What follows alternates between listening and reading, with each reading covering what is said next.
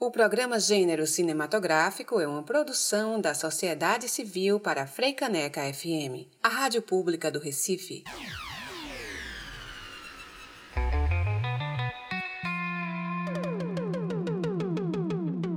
Está no ar. Gênero Cinematográfico, dirigido e apresentado por Cíntia Falcão.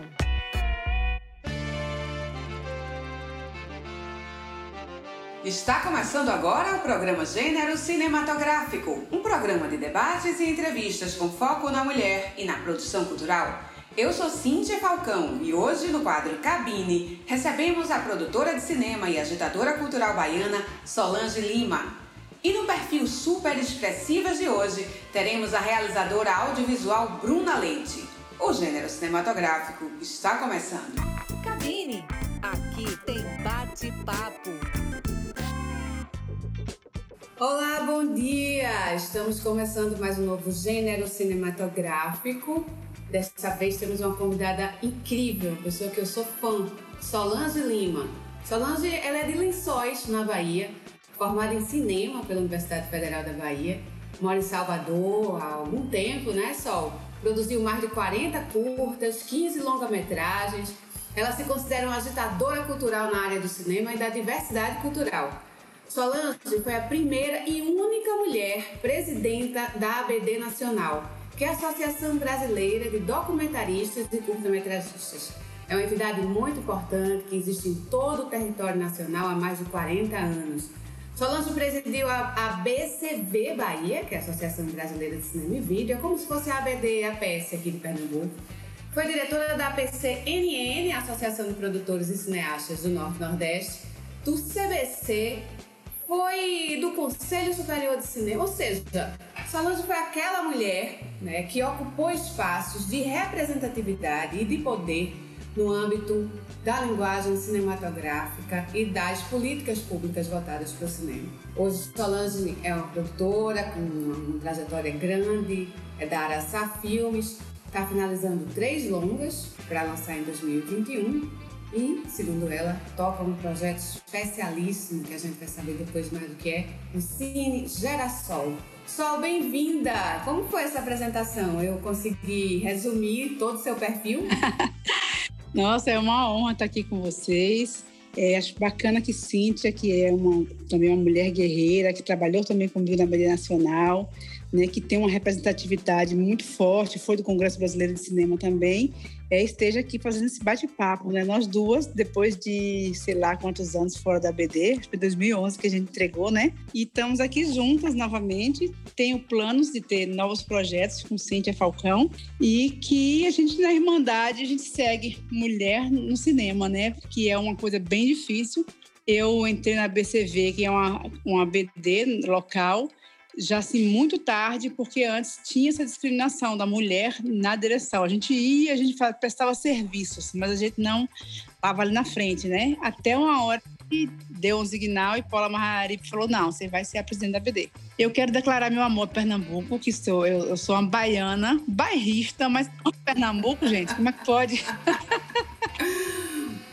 Pois, bem, é muito bom ter uma, uma baiana fã de Pernambuco, né não, gente? Olha que coisa incrível. Uma mulher dessa, inclusive. Pois é, na época que era, tinha, a gente falava da coligação PEBA, lá atrás, com Edgar Navarro, Araripe, Jorge Alfredo, Pola, Fernando Bellens e Joel. E aí eu topei com os meninos que, que tinham baile perfumado, né? Que era Lírio, Cláudia Assis, era Germano, que era muito amigo da gente.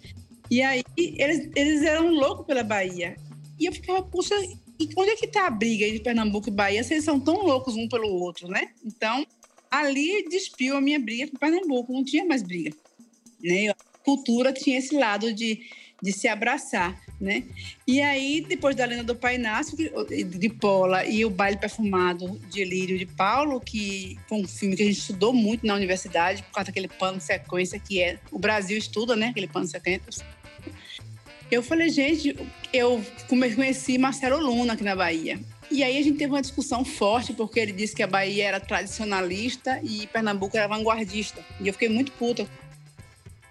Depois disso, eu falei, gente, não é verdade? Porque por isso que Pernambuco é tão forte, porque ele é um estado-nação, né? Ele, é, ele, é vanguardista mesmo, ele está ali na frente da vanguarda, mas sem esquecer as raízes. E a gente esqueceu as raízes, mas não está na vanguarda. Então a gente tem que repensar essa nossa cultura de uma outra forma. E eu acho que é exatamente bebendo na fonte pernambucana, principalmente do cinema, que eu sou apaixonada por todos os filmes principalmente o Pacifico, do Marcelo Pedroso, que foi um que deu uma guinada na minha cabeça. Incrível, incrível. É, na, na, na, linguagem, narrativa, tudo, né? Eu tive o Baile Perfumado como um, um estudo tradicional do cinema, né? De linguagem, de como você filmar plano sequência e tal. E depois me desconstruo toda no Pacific. Eu fui me apaixonando por essa luta, entrei na Beleza Nacional, levei Cíntia junto comigo, e foi maravilhoso. Acho que foi a época mais rica da BD, assim, em discussão e mulher na frente, né? Foi difícil os homens abedistas nos receber e nos abraçar. Eu acho que eles até nos admiravam, mas tinha medo. Porque era duas quentanias quando chegava nas reuniões com aqueles cabelos. Meu marido falava, vocês são duas ventanias. E é verdade. Né? Ô, Sol, é, só te, te interrompendo um pouquinho essa coisa de ventania e, e, do que você citou aí. É interessante, né? Nós somos duas mulheres, como você está dizendo, com importância de representação, de representatividade dentro da produção cultural mais voltada para o cinema. Você trouxe vários exemplos de filmes, só não está falando muito de filmes, gente, de filmes e de cineastas, né? Como é que você se vê? Você teve muita dificuldade para se colocar nesse papel de liderança dentro do cinema nacional? Olha, a princípio não. O, o, sair de Salvador para o Brasil foi fantástico. Eu tenho assim que agradecer muito a Leopoldo Nunes, que já partiu, Marcelo Lafitte, que também já partiu, dois ex-presidentes da BD Nacional, dois homens, e Guido do Pádua, que graças a Deus está vivo como eu, mais dois presidentes. Agora, quando eu me tornei presidente, aí sim eu achei estranho, porque eu sentia que tinha uma resistência, não sabia qual era. Eu achava que por ser nordestina era a maior resistência, talvez nem por ser mulher, mas é como se o Sudeste não acreditasse no cinema do, do, do resto do Brasil, eu falo assim, né, do resto do Brasil. Então, isso foi muito difícil. E foi exatamente eh, Leopoldo começou a, a abrir as ABDs fora do eixo de São Paulo, e ali começou a guerra. Marcelo criou as regionalizações e Guigo implantou, né? E eu é, sedimentei. Então, assim, foram é, quatro presidentes que pensaram nessa descentralização, três homens e uma mulher. E quando fui, passei a ser presidente, eu senti dificuldade com as ABDs, principalmente, incrível isso, né? É, do Sudeste e Sul, e algumas do Nordeste, que se aliavam ao Sul, porque tinha ainda a coisa do, do paternalismo sudeste, sudeste que, que é quem pode, né? Que tem voz. Mas quando o Gil aplicou o doenho antropológico no Brasil, quando ministro. Gil, você diz é o ministro. Isso, é, Gilberto, é. Gilberto Gil. Eu senti que nós já tínhamos feito o nosso. O ministro músico, né? É, o ministro músico negro, maravilhoso, né? Uhum. É, com um lugar de. Isso. E bem posicionado e um cara que é rei, né? Gil é um tempo rei. Fantástico. Né? Eu acho ele assim maravilhoso. Nossa Senhora. A fala dele é tudo para mim. Mas assim, eu entendi que as ABDs já tinham feito doinha antropológico audiovisual. O que é doinha antropológico? Então, é massagear os pontos que já existem na gente, né? As nossas as forças que estão ocultas. É, como o Gil falava, eu não faço nada, eu só vou ali é, tocar naquele ponto que já existe e potencializar ele. A gente tinha reunião em Manaus, no Acre, no Amapá, no Piauí, em Santa Catarina, em Rio Grande do Sul, em São Paulo, ou, ou seja, nós catalogávamos um país, deixamos uma cartilha maravilhosa que desapareceu, porque o site da BD também não foi pago, sumiu, onde a gente levantou todas as leis do país que existiam locais, né, municipais e estaduais. Leis voltadas para o cinema independente, para a cultura como um todo. E com foco no audiovisual. E a gente conseguiu, ah, isso aí foi uma, a gente pode dizer que foi uma luta da BD mesmo, que foi a quando a gente estava trabalhando a eleição dos diretores da, da, da Ancine. Aí é outra entrevista. É, aí é outro longo papo, que é importantíssimo. E vamos de música, não qualquer uma, mas uma síntese vigorosa de nossa cara e de nossas faltas. Haiti, de Caetano Veloso.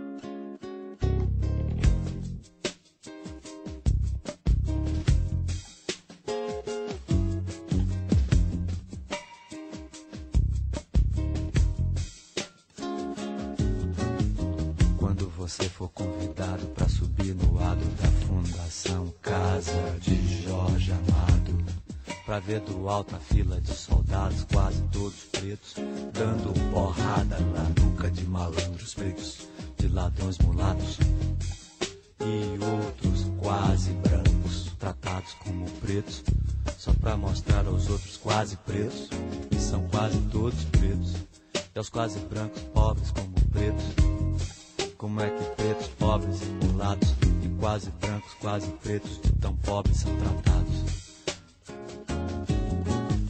E não importa se olhos do mundo inteiro possam estar por um momento voltados para o largo, onde os escravos eram castigados. E hoje um batuque, um batuque com a pureza de meninos uniformizados de escola secundária em dia de parada e a grandeza épica de um povo em formação nos atrai nos deslumbres de mula. Não importa nada, nem o traço do sobrado, nem a lente do fantástico, nem o disco de Paul Simon. Ninguém, ninguém é cidadão. Se você for ver a festa do Pelô, e se você não for, pense no Haiti. Reze pelo Haiti. Haiti é aqui. O Haiti não é aqui.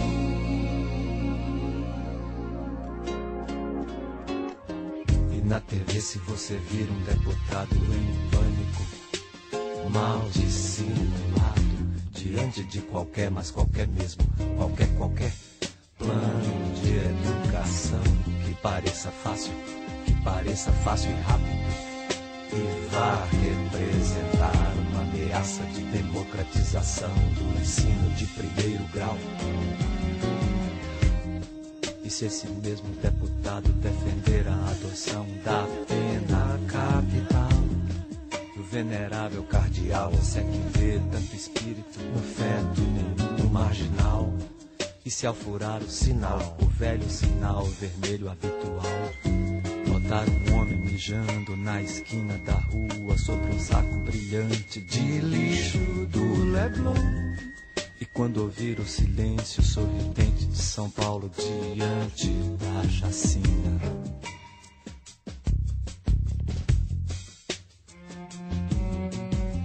111 presos indefesos, mas presos são quase todos pretos, ou quase pretos, ou quase brancos, quase pretos de tão pobres.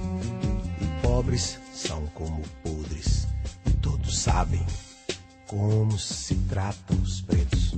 E quando você for dar uma volta no Caribe, quando for trepar sem camisinha, e apresentar sua participação inteligente no bloqueio a Cuba. Pense no Haiti, reze pelo. Haiti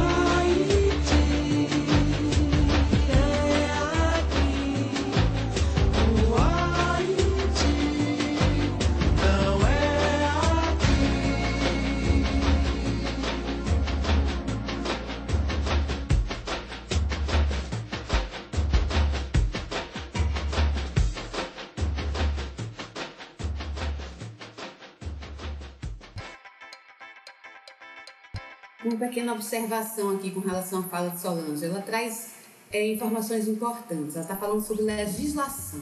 A gente está vivendo um momento extremamente difícil, atípico de pandemia. As pessoas estão se voltando para os streams, para filmes, para escutar música, para ler livros. E esses filmes que a maioria das pessoas estão assistindo, tem muitos filmes nacionais que se não fossem essas legislações, essas políticas públicas, a gente não estaria se vendo, se ouvindo e repercutindo. Sol, a gente na- nessa batalha da produção independente, voltada para o cinema e para a produção cultural, a gente se preocupou muito porque sentimos na pele, inclusive, a importância de dar visibilidade e inserção de mulheres e de mulheres negras na política pública. É, como é que você se vê hoje? Você é uma mulher racializada, né? Visivelmente uma mulher racializada. Mas você se declara uma mulher negra. Que dificuldades que você sente, que você tem a dizer a respeito disso? Bom, eu nunca pensei nisso até participar no edital que tinha cotas, né? Eu sempre me achei negra e estava tá, tranquilo. Até porque a minha família sempre me, me, classificou no núcleo dos negros, né? E aí, quando fiz o edital, tinha que ter uma classificação. Eu tinha que me autodeclarar. E eu entrei em crise, mas eu fui olhar minha certidão de nascimento. E lá tinha parda. Aí eu assinei parda e encaminhei. Fui questionada, recorri, ganhei. Depois dessa, desse acontecido, é, minha vida ficou. Eu, eu fiquei insegura, né? Eu não sei me classificar. Eu sei que meus avós são negros e índios, mas a minha a cor da minha pele é clara, meus cabelos são crespos, meus traços são negros, mas eu não sei me classificar. Eu te digo com clareza que eu fiquei insegura depois disso e não sei me posicionar, né? Eu estou sempre falando, mas não sei qual o meu lugar de fala, né? Como é a racionalização, não sei dizer, não sei. É um momento de, de crise e que abraço muito o projeto do movimento negro, mas não me sinto integrada, porque até o movimento negro também não me enxerga como negra, né? E aí é difícil me colocar. Me abraçam, me acolhem, me acham uma pessoa fantástica, que apoia os projetos e tal, mas se eu me colocar nesse lugar de fala, eu não, não sou recebida como o lugar de fala da mulher negra. Mas hoje em dia eu compreendo de outra forma. E tem uma certa razão de ser. Porque nós temos, nós fomos criados para achar que a cor preta é uma cor ruim. Embora eu sempre vesti preto e amo a cor preta. Mas você fala, a coisa está preta né? Denegrir. Tudo são palavras que a gente não percebia antes e hoje a gente está excluindo do nosso vocabulário por entender né, que forma, nós fomos formados para sentir a cor negra como menor ou como não cor. Né? Então, isso também eu respeito, e por esse respeito ao movimento negro, que eu tenho maior é, reverência, eu fico indecisa hoje em dia. Eu estou nas causas, eu luto, mas eu não consigo me posicionar porque é um lugar muito íngreme, sabe assim, eu fico, eu não sei, não sei como não, não sei mesmo, é uma coisa que me deixou insegura. Eu te entendo só, eu te entendo. Agora, brancas não somos, né? Isso daí a gente também tem certeza que brancas não somos. Ou só, mas isso também é uma questão do, dessa situação de racismo estrutural difícil que a gente vive e impacta também é, na necessidade de deixar as lutas contra o racismo cada vez mais negritadas, né? cada vez mais evidenciadas. E nós que somos racializadas ficamos nesse, nesse, nesse momento de transição. Acho que daqui a pouco essas coisas estão mais, estão mais é, elucidadas, a gente vai ter mais chance de se colocar é, com, com, relação a isso daqui a pouco. Sol, nosso tempo tá acabando. Boa assim. Rápido, né? Conversa boa, né? E eu queria te agradecer muito, muito mesmo, assim. Solange Lima, gente, é uma figura da maior importância para o cinema nacional. É importante destacar isso, é importante não deixar figuras como Solange né, no, nos livros de história das políticas públicas do cinema. Trazê-la é, para esse programa, para mim, é uma questão de honra e de didática, para a gente não esquecer das pessoas que ainda estão conosco e que têm importância fundamental para a construção e para a elaboração das políticas públicas voltadas para o cinema independente. Eu é que agradeço e acho que você estar nesse posto é muito importante para dar vez e voz a muitas mulheres não só eu, mas outras mulheres, porque você sempre teve esse, esse poder de, de apontar e de trazer para a luz as pessoas. É seu isso, e eu assim agradeço de coração, dizer que foi muito bom estar aqui com vocês. Sozinha, um beijo. Beijo. Obrigada. Cabine. Acabou, pessoal. Essa foi ótima. Valeu. O tempo passou rápido nesta conversa que tivemos com Solange Lima. Solange é uma importante liderança do cinema independente, uma figura necessária para muitos avanços que conseguimos no setor. E agora vamos ao quadro Super Expressivas, com uma mulher de muita firmeza, a realizadora Bruna Leite. Super Expressivas, vamos conhecer o perfil de mulheres negras que ressignificaram a nossa história. Eu sou Bruna Leite, sou graduada no curso de jornalismo e atualmente faço uma especialização em arte e terapia. Sou realizadora audiovisual e no mercado cinematográfico atuo como produtora e pesquisadora de elenco, fomentando e instigando o debate sobre representação e representatividade para além das telas.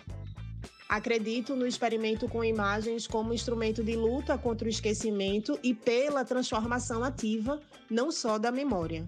Luto contra o racismo e o machismo no audiovisual, atuando nos movimentos Mulheres no Audiovisual de Pernambuco, na ABDPE APES e no coletivo da Negritude do Audiovisual de Pernambuco. E agora vamos ouvir um clássico da nossa música popular brasileira que diz muito sobre o tempo que estamos vivendo. Tempo Rei, com Gilberto Gil.